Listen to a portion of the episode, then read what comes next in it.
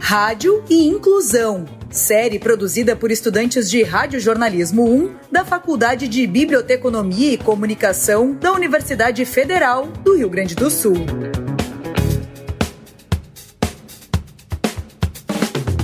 Neste episódio, a gente conversa sobre o podcast Nossa Ideia, do portal O Periférico. O programa faz parte do Colmeia, que é a rede de podcasts do jornal Sum 21. Not a writer. Okay. Eu sou o Andrei Arnett. Eu sou o Felipe Pacheco. Eu sou Gabriel Centeno e hoje falamos com o apresentador, produtor e editor do podcast Nossa Ideia, Emerson Santos. Tudo bem, Emerson? E aí, pessoal, tudo bem? Prazer trocar essa ideia com vocês. Vamos lá, obrigado pelo convite aí. Seja bem-vindo aí. Então, Emerson, me conta assim, como é que surgiu o periférico e depois como é que surgiu o, o Nossa Ideia? Da onde que veio uh, essa ideia de vocês? Como é que funciona? Cara, assim, uh, uh, eu costumo dizer assim que a, a, o periférico surgiu desde que eu entrei na faculdade, assim, porque ele desde lá do primeiro episódio, do, do primeiro semestre, eu, eu tinha uma vontade de produzir algo, de construir alguma iniciativa assim que fosse um retorno assim, né, do que eu estava vendo ali na faculdade para minha comunidade, né? Eu sou da Lomba do Pinheiro, enfim, e sei bem do quanto a universidade ainda tem uh, essa luta para estar mais próxima das comunidades, então eu queria de algum modo, né, eu tinha essa vontade de fazer isso. Conforme foi foi se passando assim os semestres, né, uh, a ideia foi se maturando, eu fui conhecendo outros colegas, né, tanto dentro da universidade, da Fabico, quanto fora.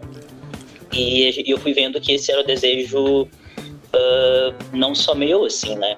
Uh, e é uma coisa, uma, uma angústia que a gente tinha, que a gente começou a ver que era comum a eu e esses amigos, esses amigos e amigas, era, era em ver como as comunidades onde a gente nasceu, a gente cresceu, a gente morou a vida inteira, né? O quanto elas era, o como elas eram retratadas, né?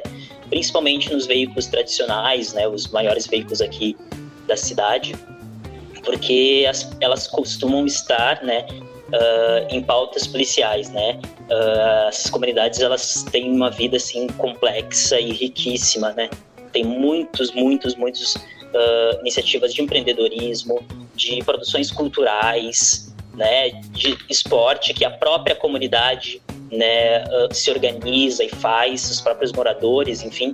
Isso não era falado, isso não era retratado. É como se só houvesse criminalidade, como se houvesse uh, morte, enfim, que tem também e que deve, ter, deve se falar, mas como tem em qualquer outro ponto da cidade, né? Mas não se mostrava e não se tinha espaço para falar de outras questões. Então a gente queria, a gente resolveu, como a gente não estava vendo um espaço onde poderíamos fazer isso, a gente resolveu que íamos criar o nosso próprio espaço, né?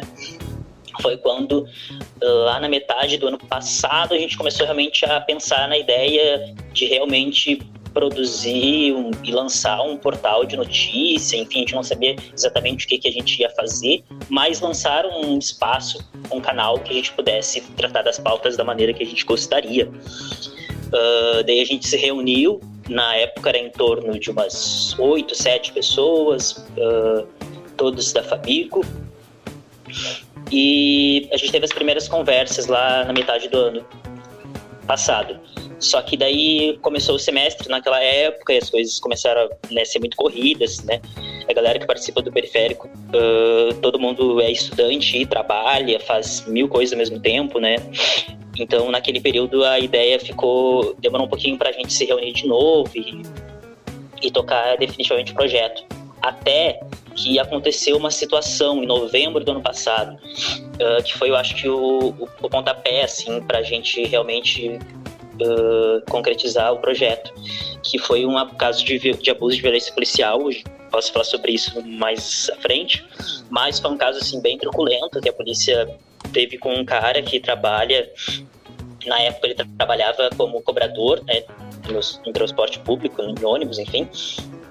Ele estava indo ele estava indo, ele estava no intervalo de trabalho dele, indo levar um dinheiro para a família, e a polícia parou ele e fez coisas absurdas com eles. E uh, naquele dia nós não estávamos lá, uh, mas eles tentaram falar com outros veículos, tentaram né, pautar eles e falar a situação que estava acontecendo e ninguém uh, deu espaço, né? E daí a gente viu, cara, uh, é como a gente falava, né? Se se não for para falar de maneira negativa do que acontece na periferia, o espaço acaba sendo uh, cortado. Então a gente foi a partir disso que a gente vamos fazer. A gente foi se reunindo, se organizando, chamando mais pessoas e em janeiro a gente teve a reunião assim uh, que definiu realmente o início do projeto. Uh, tivemos muitos planos naquele momento uh, de lançar em janeiro agora desse ano, né? Então de lançar canal, a gente queria lançar canal, site, lançar podcasts, lançar foto-reportagens, enfim, a gente queria vários formatos mesmo, assim, porque uh, além de ter esse espaço para falar de todas as pautas que a gente gostaria, a gente também queria ter esse espaço de, de liberdade para a gente experimentar e produzir conteúdo em diferentes formatos e, enfim, né? A maioria é estudante, então a gente também está em formação, então seria esse espaço também para a gente já estar exercitando o jornalismo, exercitando a profissão. Daí a gente lançou as redes sociais, enfim, uh, chegou a pandemia e atrasou tudo, assim, né? Porque uh, o podcast, é interessante que o podcast era uma das coisas que a gente pensava em fazer, mas ele ia ficar para depois, assim, não era o nosso foco no início.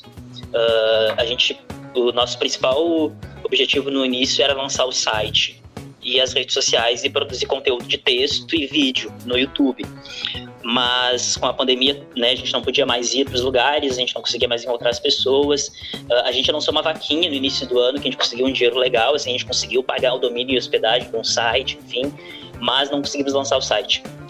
Porque alguns dos próprios integrantes que estavam com a gente, uh, eles acabaram se afastando por um tempo do projeto, porque muita coisa aconteceu, né, nesse período da pandemia aí, mexeu com tudo e a gente não estava conseguindo produzir muito no, durante alguns meses ali, os primeiros meses principalmente do início da pandemia.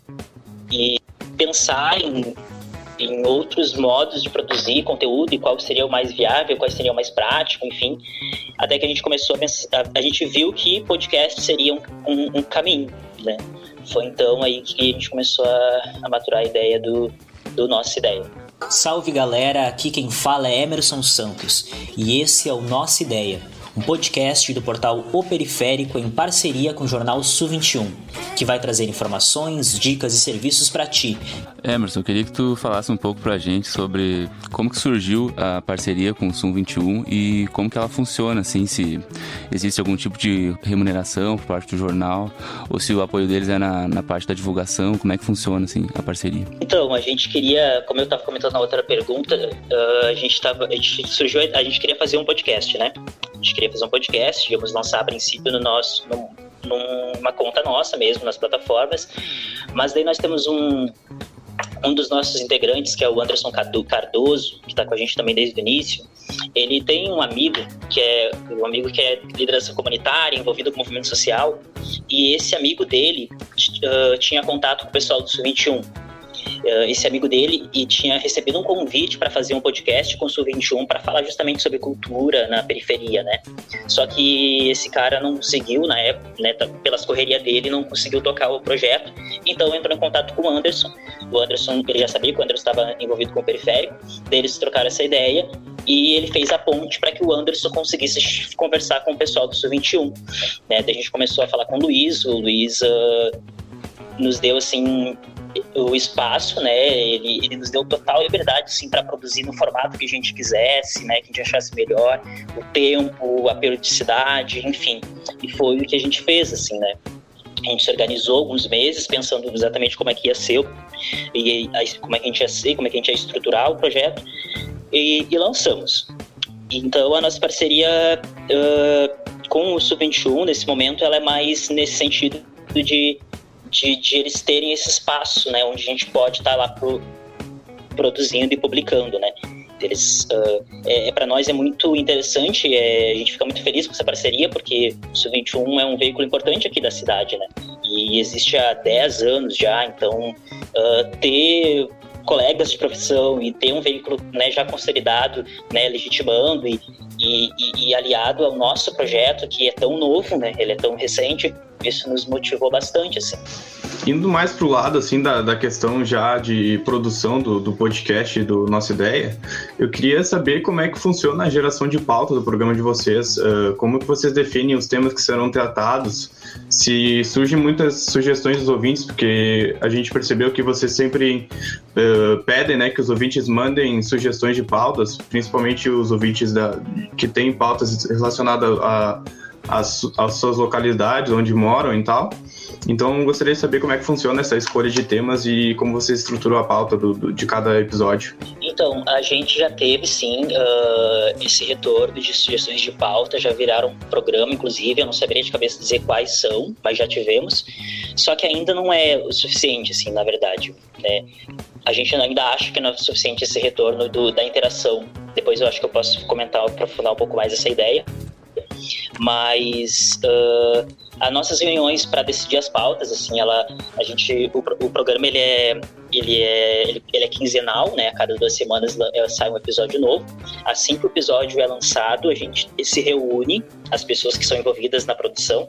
Uh, no nem todo mundo do periférico está envolvido com a nossa ideia, né? Então, nessa reunião de pauta, só as pessoas que estão envolvidas com o podcast se reúnem e daí a gente debate né, a partir de, de acontecimentos das, das semanas ou ideias, uh, aquelas ideias, aquelas pautas que eu não gosto do termo, mas se usa muito pauta de matéria de gaveta, assim, pauta de gaveta, que é aquela, aquelas pautas que, que não tem um gancho específico, né? Eu particularmente gosto muito dessas matérias. Elas não têm um gancho factual, um gancho factual, assim, mas que permitem um aprofundamento. Então a gente se decide a pauta sempre em reuniões, que a gente conversa, cada um traz a sua ideia, e se surgem ideias do público, a gente traz também a ideia do público, e botamos todas elas na mesa, e assim a gente debate qual que seria mais interessante, viável para aquele momento, né? Tu podes encontrar a gente no Instagram no arroba periférico e também no Facebook. Por lá, tu pode enviar ideias de pautas para discutirmos aqui. Emerson, no episódio 3, vocês falaram sobre violência policial, né? E eu consegui notar que teve bastante relato, assim, foram quatro relatos, se eu não me engano. Meu nome é Pamela Maidan e o tema de hoje é a violência policial sofrida pela população negra e periférica. Nessa questão dos relatos e das fontes, queria saber se vocês têm alguma dificuldade com as fontes, né? De pessoas que, por exemplo, pode ter medo de falar por, por medo de represália né? Como nesse caso da, da violência policial. Uh, então, falando primeiro um pouquinho de, desse episódio, uh, eu comentei né, no início sobre o caso de violência policial em novembro do ano passado, que foi o, a, a situação assim que foi o pontapé para que a gente realmente iniciasse o, o periférico a gente naquele momento conseguiu contato com todas as pessoas que estavam envolvidas naquela situação e a gente entrevistou eles, a gente né, e fez, fizemos entrevistas em vídeo, enfim, produzimos um conteúdo bem, bem forte, assim. Mas com a pandemia, como eu estava comentando, a gente acabou não conseguindo lançar, porque a gente fez as gravações ali para final de dezembro, início de janeiro, e daí depois não conseguimos lançar em vídeo. Mas tínhamos o material, então uh, foi, eles foi os primeiros depoimentos que a gente tinha, que a gente tinha, e daí depois fomos atrás de mais alguns, né, de outros pontos desses cantos da cidade. Uh, sobre essa questão do medo de falar, uh, não, na verdade, a gente não, não teve e não tem uh, até o momento esse medo por parte da população, né? A gente dá muito e sempre tá, tá na nossas, nas nossas diretrizes, assim, de que a principal voz é a voz das pessoas, a voz, né, dos moradores, e a partir deles a gente não teve ainda é, é, esse, essa preocupação. Pelo contrário, assim, são pessoas que elas enfrentam essas situações, né, são porque pensa violência policial, né, são são funcionários públicos, né, que deveriam estar protegendo essas pessoas e eles estão cometendo abusos, estão cometendo crimes contra essas pessoas. Segundo o Fórum Brasileiro de Segurança Pública de 2019, 11 em cada 100 mortes violentas e intencionais foram causadas pela polícia. Então elas querem falar. Elas querem falar, mas elas não têm um espaço para falar. Uh, e, e com nós, e, enfim, a partir do nosso projeto acabaram conseguindo. Uh, e isso foi muito interessante. E Uh, na verdade foi bem o oposto, assim, porque no caso do, de um dos casos, que é esse que foi, aconteceu lá em novembro, quando a gente entrevistou o principal rapaz que estava envolvido, o Denner, uh, ele acabou citando, né, nomes, inclusive, de alguns policiais envolvidos, enfim. E esse foi um cuidado que a gente teve que ter, sabe, de fazer um filtro, de entender que aquela pessoa, ela sofreu uma violência, ela quer falar sobre isso, ela quer denunciar. Só que nós, enquanto jornalistas, né, e, e tem, a gente tem que ter uma responsabilidade social, né, uh, que, eu penso nesse sentido. E, bom, eles são moradores da periferia, né, e os policiais que, que fizeram isso com eles continuam ali naquela região, continuam trabalhando naquele local. Então uh, a gente achou que a gente teve uma conversa entre nós e achamos que não seria interessante uh, divulgar o nome dos policiais justamente para evitar uh, uh, dar maior brecha para que eles sofressem, sofressem represália, né? Porque um deles até comentaram que depois de toda a situação, uh, alguns desses policiais envolvidos na, no, no, nesse crime que, que, eles fizeram, que foi um crime, uh, passou lá por eles, debochou deles, enfim. Então eles estão bem expostos, né? Então esse cuidado a gente teve e eles queriam falar. Tanto é enfim, nesse sentido. Mas tem um outro episódio uh, que, que eu acho que é interessante, que é o episódio 6. O episódio 6 a gente falou sobre os efeitos da pandemia no sistema prisional. E neste episódio do Nossa Ideia, falaremos sobre como o coronavírus tem afetado tanto as pessoas encarceradas no sistema prisional quanto seus familiares. Uh, nesse episódio, a gente entrevistou familiares, né, família, pessoas que pessoas que tinham familiares presos, né. E a nossa ideia era ver como que tava uh, essas pessoas durante durante a pandemia e principalmente como que os seus familiares estavam lidando com a situação. Por, por parte das famílias, a gente uh, conseguiu encontrar um canal muito aberto, assim. E eles e elas e foram mulheres, né? Elas falaram, uh, relataram a dificuldade de ter informações sobre seus parentes, seus familiares, assim. Elas algumas tinham muito medo porque elas realmente não tinham informação nenhuma, ligavam, e era muito difícil conseguir informação com, com os profissionais lá do, dos, das penitenciárias, enfim. Mas conseguimos com muita facilidade falar com, com as famílias.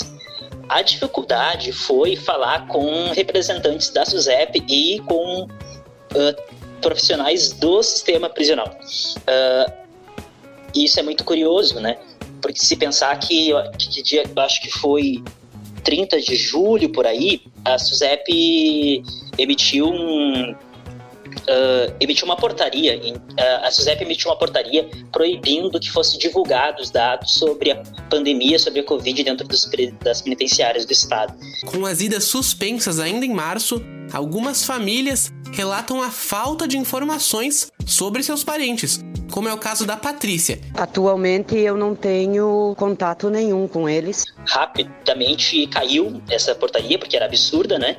Caiu. Então, mas, uh, mas eu, eu, trago isso, essa informação, porque é interessante quando a gente foi tentar falar com profissionais, com, com pessoas que trabalhavam dentro dos presídios, uh, dando exemplo de uma delas, uh, no primeiro contato que a gente fez, ela né, foi aberta, queria falar com a gente, aceitou a entrevista. Horas depois, ela chamou Uh, a menina que ia entrevistar ela e, disse, e pediu desculpa, mas disse que não estava mais à vontade para falar e preferia não falar. E daí a gente falou: olha, uh, a gente pode, né, a gente, a gente não precisa citar o teu nome, se tu quiser falar em off, já que é uma questão delicada, né? A gente pode até uh, ver de algum modo para cobertar a, a, tua voz, enfim, e ela foi redundante, assim, em não querer falar, e outros também não quiseram falar. Então, da população, a gente teve muito uh, abertura, mas quando fomos procurar, né, representantes e profissionais que trabalham, uh, nesse caso, por exemplo, no sistema prisional, tivemos esse, uh, essa, essa barreira, né? É uma, uma, questão, uma situação curiosa, mas acho que é isso. Queria saber quantas pessoas, mais ou menos, estão envolvidas no, no processo da produção e vocês, sendo estudantes, como é que é conciliar essa produção do podcast com os estudos? A gente tem seis pessoas envolvidas no podcast, né? Que nem eu comentei, a gente tem mais pessoas no, no periférico, no projeto em si. Uh, mas uh, para a equipe do Nossa Ideia, uh, do podcast, são seis pessoas. como eu comentei no início, né, todos nós trabalhamos, estudamos, fazemos outras coisas, assim, porque por mais que tenhamos a vontade de monetizar um dia o projeto, mas ele ainda não, não é, né? É voluntário, no amor. Então, então a gente está sempre produzindo e trabalhando a partir junto com tantas outras coisas. Então a gente vai se organizando dentro dessas seis pessoas que fazem parte do projeto, a gente faz umas escalas, assim, a cada, a cada episódio, duas pessoas ficam responsáveis por aquele episódio, né? De, de, de tocar o roteiro, a locução, enfim. As outras ajudam com a produção, e assim a gente vai se organizando, né? Uh, a gente tenta ao máximo assim fazer tanto para nossa ideia quanto para as outras produções do periférico. A gente tenta se organizar de modo a não sobrecarregar ninguém, assim. Uh, a gente criou os departamentos, que são é um modo da gente se organizar, que algumas pessoas ficam responsáveis por tais e tais demandas, para que não fique tudo para todo mundo e fique meio desorganizado, ou que sobrecarregue mais um do que o outro. Então, enfim, o projeto é novo, né? Então, uh, ele ainda é muito novo, então a gente está a gente está construindo, a gente está sentindo, a gente está se desenvolvendo, por mais que a gente tenha alguns meses aí, já produziu bastante coisa, mas ainda surgem questões que são novas o tempo inteiro. Então a gente vai sentindo, a gente vai se adequando. Uh, já aconteceu de alguns integrantes que saíram, pediram, né, comentaram que iam se afastar por algumas semanas para resolver questões suas, depois voltaram. Isso acontece também, mas assim a gente vai se organizando, assim, se apoiando, enfim. Uh, bom, Emerson, a gente está se encaminhando mais para o final e eu queria saber se tem alguma ação do Nossa Ideia para garantir que o podcast atinja essas comunidades retratadas por vocês. Se vocês conseguem mensurar se o podcast chega até essas pessoas e se há alguma ação que, que é feita por vocês para que uh, tenha esse, esse, tipo de alcance né, direcionado. Essa é uma questão para nós que a gente ainda não está muito satisfeito porque a gente ainda não consegue ter certeza de quem é o nosso público. Uh, a gente ainda não consegue dimensionar uh, o, o, alcance desse público, porque uh, a nossas, nossos né, principal ferramenta tem sido, tinha, estava sendo o, o, a nossa ideia a partir do, dos canais do Sul 21, daí atinge o público que o Sul 20 que costuma consumir o Sul 21, enfim, e as redes sociais, né? que tem as suas métricas, enfim, mas são um pouquinho limitadas. E agora lançamos o site no início de, do mês passado. Enfim, uh, a gente ainda sente que é algo que a gente precisa uh, encontrar modo, né, ferramentas para entender quem é o nosso público realmente e se a gente está conseguindo de fato cumprir com o que a gente se propôs, né? Porque se a gente não falar com as pessoas da periferia, não faz nem sentido existir o periférico, né? É, morre a proposta do projeto. Uh, então, que nem eu comentei, a gente, após eleições, a gente está com algumas iniciativas aí que, de questão de organizacional que a gente está para lançar, e além dessa questão do, de selecionar novos integrantes, outra que a gente já está uh, se movimentando para isso é fazer uma análise de público, uh, de tanto fazer uma análise de realmente ver quem é que está consumindo atualmente o periférico, quem é que está escutando, quem é que está nos acompanhando, mas também a gente quer fazer uma outra a, análise que é ver como que as pessoas das periferias de Porto Alegre consomem notícia, consomem informação né? Para que a partir disso a gente consiga encontrar estratégias para, se não estamos alcançando eles, alcançar realmente. Uh, a gente tem uma das nossas integrantes, ela é formada em, ela é formada em relações internacionais e ela tem contato com pessoas que, que já trabalharam com essa questão de análise de dados. A gente está procurando também outros parceiros que, que trabalhem com com com essa parte de estatística, de análise e produção de dados, para que a gente consiga realmente fazer uma coisa muito bem embasada, um trabalho bem elaborado, para realmente ter um material para trabalhar a partir disso. Assim. Uh, do nossa ideia, uma algo que a gente tem costume de fazer é fazer uma versão dele para enviar por WhatsApp, porque a gente sabe que, por mais que, né, bom, a gente vai fazer esse estudo, mas a gente tem noção de que a galera que a gente quer falar tá muito no WhatsApp, tá muito nas redes sociais, e, então a gente acaba fazendo sempre uma versão onde a gente manda pro WhatsApp o áudio na íntegra, com um textinho explicando, enfim, onde nesse textinho tem os links também das redes sociais, do site, mas se essa pessoa não tem acesso, ali já tá o, ali já está o áudio, né? Mas essa, é, é, esse é um desafio, sim, né? Porque uh, essa produção de conteúdo nativo digital, né? É, é, é, eu acho que é um desafio, assim, que não só do periférico, como de outras uh, uh, outras frentes e outros projetos que já conversei, que é realmente como chegar nas pessoas, uh, né, como sair das bolhas, né, das bolhas que a gente se encontra e, e atingir outros públicos, né. Então, enfim, é um desafio, não tem uma resposta né, de como fazer isso, ainda está tudo sendo construído. mas uh, a gente está se movimentando, porque, como eu comentei, não faz sentido o periférico existir se ele não, não estiver falando com o público que se propõe. Então a gente está se movimentando para fazer esse estudo e, a partir dele, uh, tomar né, ações Uh, enfim, acho que é isso. Muito obrigado, Emerson, pela tua participação com nós aqui. Obrigado, Emerson, por ter participado, por ter aceitado o convite. Isso aí, então. Obrigado, Emerson, pela tua presença, pela conversa aí com a gente. Também gostaria de agradecer aos ouvintes que escutaram esse nosso trabalho. Uh, eu que agradeço, sim. Eu, eu gosto muito de, de, conversar sobre jornalismo, conversar sobre comunicação e principalmente conversar sobre esse, sobre outros fazeres jornalísticos, né? A Fabiana Moraes fala muito sobre isso, né? Da gente pensar múltiplos jornalismos. Então, eu acho que é muito importante a gente estar tá sempre refletindo a nossa ação, como, o que, que a gente produz, como a gente produz, os enquadramentos que a gente dá, quem são as pessoas que a gente entrevista, enfim. Então, momentos como esse, assim, eu acho muito ricos, muito legais. Então, valeu aí pelo convite.